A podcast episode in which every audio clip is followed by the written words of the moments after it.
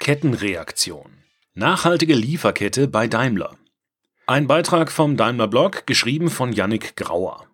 Nachhaltige Mobilität macht erstaunlich wenig Geräusche, wenn man bedenkt, wie viel derzeit über sie geredet wird. Wenn man in einem Mercedes-Benz EQC langsam anfährt, hört man nur das sanfte Abrollen der Reifen. Sabine Angermann hat das Lenkrad fest im Griff. Die 42-Jährige leitet bei Mercedes-Benz Cars den Bereich, der sich unter anderem um den Einkauf von Rohmaterial kümmert. Das Spannende am EQC ist, dass er völlig neue Einkaufsumfänge mit sich bringt, also neue Bauteile, neue Komponenten, neue Rohstoffe. Das ist gleichzeitig eine Herausforderung und eine Chance in meinem Job. Der EQC ist der erste vollelektrische Mercedes-Benz der Marke EQ. Dass die Auspuffrohre beim EQC fehlen, ist ein wichtiger Schritt auf dem Weg zur nachhaltigen Mobilität, aber längst nicht der letzte. Schließlich muss jedes Fahrzeug, das auf der Straße unterwegs ist, auch produziert, transportiert und irgendwann wieder recycelt werden. Und im Falle eines batterieelektrischen Autos gilt eines ganz besonders. Wer nachhaltig sein will, muss in der Lieferkette ansetzen. Denn ein großer Teil der CO2-Emissionen, die ein Elektrofahrzeug während seiner Lebensdauer produziert, entstehen hier, also noch bevor das Elektroauto überhaupt in einem unserer Werke vom Band gelaufen ist.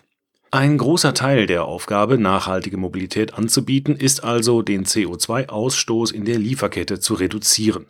Hier kommt die Kompetenz von Sabine Angermann und ihrem Team ins Spiel. Nicht zuletzt Kobalt und Lithium, zwei chemische Elemente, die in den Lithium-Ionen-Akkus von Elektroautos stecken, erfahren eine erhöhte Nachfrage durch die zunehmende Anzahl von batterieelektrischen Autos. Beim Abbau von Kobalt und Lithium liegt die Herausforderung im ersten Schritt darin, Menschenrechtsverletzungen und Umweltschäden zu vermeiden. Natürlich geht es aber im zweiten Schritt auch darum, den CO2-Ausstoß in der Herstellung einzudämmen. Als Unternehmen, das diese Rohstoffe nutzt, wollen wir Einblicke und Transparenz. Das ist kein einfaches Unterfangen, denn die Lieferketten bestehen teilweise aus sechs oder mehr Lieferstufen. Heißt konkret, in dem Produkt, das der Lieferant an Daimler verkauft, stecken Teile, die von einem dritten Lieferanten kommen, und in diesen Teilen stecken wiederum Teile, die dieser Zulieferer von weiteren Lieferanten erhält. Es ist eine große Aufgabe für Elektroautos, umweltverträglich einzukaufen. Dass die proaktive Gestaltung einer nachhaltigen Lieferkette aber ein wichtiger vorgelagerter Schritt für die Umweltbilanz ist, zeigt ein genauerer Blick. Elektrofahrzeuge verursachen in der Herstellung heute noch 80 Prozent höhere CO2-Emissionen als ein Verbrenner. Sie sparen aber im Fahrbetrieb mit konventionellem Strommix etwa 65 Prozent CO2 gegenüber diesem ein.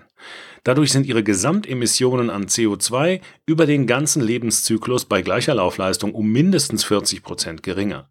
Gelingt es, das Batteriefahrzeug nur mit regenerativem Strom zu betreiben, schrumpfen die CO2-Emissionen über den Lebenszyklus betrachtet um 70 Prozent gegenüber dem Verbrenner.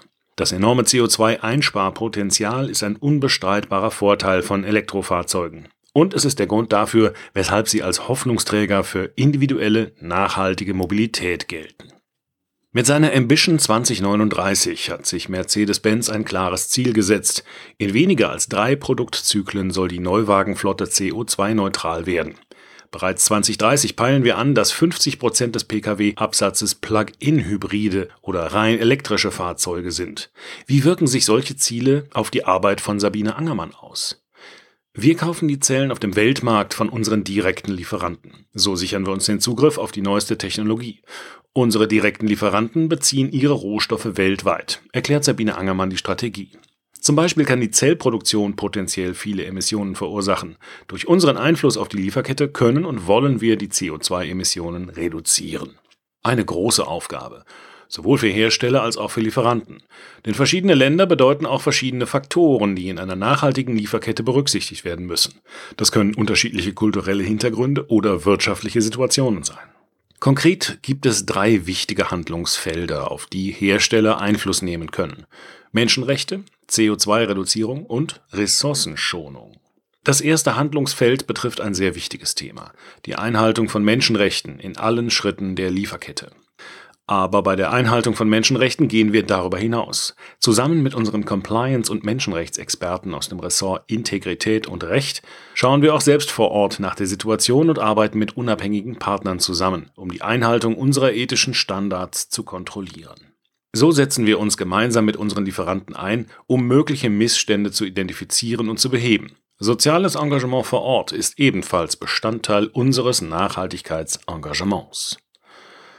Insbesondere bei alternativen Antrieben spielt die vorgelagerte Lieferkette eine besondere Rolle, wenn es um das zweite Handlungsfeld, die CO2-Reduzierung geht. Die Lieferkette macht einen großen Teil der CO2-Bilanz des gesamten Lebenszyklus aus. Darum erarbeitet das Team von Sabine Angermann gemeinsam mit den bestehenden Lieferanten im Rahmen von Workshops Maßnahmen, wie der Weg zur CO2-Neutralität gestaltet werden kann. Zum Beispiel überlegen wir gemeinsam, wie wir den Hochofen aus der Stahlproduktion herausbekommen. Was könnten hier alternative Fertigungsmöglichkeiten sein? Außerdem diskutieren wir mit den Lieferanten, ob und wie die Produktion auf grünen Strom umgestellt werden kann. Daimler selbst geht mit gutem Beispiel voran. 2018 war Mercedes-Benz Cars der erste industrielle Großkunde von Strom aus deutschen Windkraftanlagen, deren Förderung nach dem Erneuerbare Energiengesetz EEG nach 2020 ausläuft. Der Vertrag sichert den Weiterbetrieb von insgesamt sechs Bürgerwindparks. Darüber hinaus wird der Umgang mit CO2-Emissionen bei zukünftigen Lieferantenaufträgen ein wichtiges Kriterium darstellen. Ressourcenschonung als drittes Handlungsfeld befasst sich mit Ansätzen, wie der Recyclinganteil in den zugelieferten Teilen gesteigert und im besten Fall ein geschlossener Kreislauf (Closed Loop) hergestellt werden kann. Das Ziel der Daimler AG ist es, den Primärrohstoffeinsatz der wichtigsten Rohstoffe für elektrische Antriebe bis 2030 um 40 Prozent zu reduzieren. Konkret soll der Einsatz von Primärrohstoffen durch geeignete technische Verbesserungen reduziert werden, vor allem auch durch den Einsatz von Sekundärmaterial, wo es technisch möglich und wirtschaftlich sinnvoll ist ein einfaches, aber effektives Beispiel dafür ist eine genauere Trennung von unterschiedlichen Arten von Schrott. Stahl lässt sich in gewissen Fällen zum Beispiel sehr gut recyceln. Auch Abfälle, weitere Produktionsmaterialien und Ressourcen wie Wasser sollen reduziert werden. Zudem sollen branchenspezifische technische Innovationen und Verbesserungen eingeführt werden, die zum Beispiel zu einer höheren Energieeffizienz führen. Und im letzten Schritt können unvermeidbare CO2-Emissionen in der Lieferkette kompensiert werden. Dabei messen wir den CO2-intensiven Rohstoffen Aluminium, Stahl und Batterierohstoffen besondere Bedeutung bei. Auch digital zeichnen sich Fortschritte ab, um die Transparenz in der Lieferkette zu erhöhen und dafür zu sorgen, sie nachhaltiger zu machen.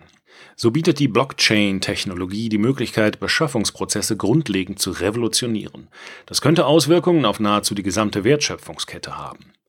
Aktuell testen wir einen Blockchain-Prototyp, der soll dazu beitragen, Transparenz zu schaffen, vor allem über unsere direkten Lieferanten hinaus, erläutert Sabine Angermann das Potenzial der Technologie.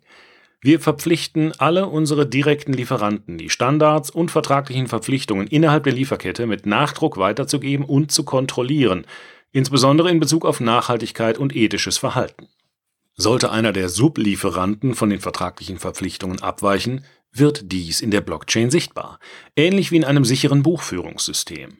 Vertrauliche oder wettbewerbsrelevante Informationen stehen dort nicht. Es geht alleine um Daten, die etwas über die Nachhaltigkeit aussagen.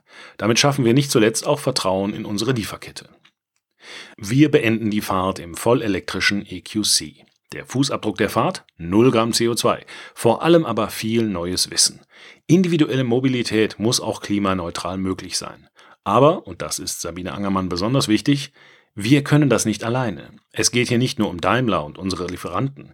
Es geht um die gesamte Industrie. Wir müssen uns gemeinsam engagieren. Je mehr wir die gesamte Gemeinschaft rund um die Automobilindustrie nutzen, desto schneller werden wir Erfolg haben und unser Ziel, 2039 CO2-neutral zu sein, vielleicht sogar früher erreichen. Der Beitrag wurde eingelesen von Frank Lindner, Sprecher bei Narando.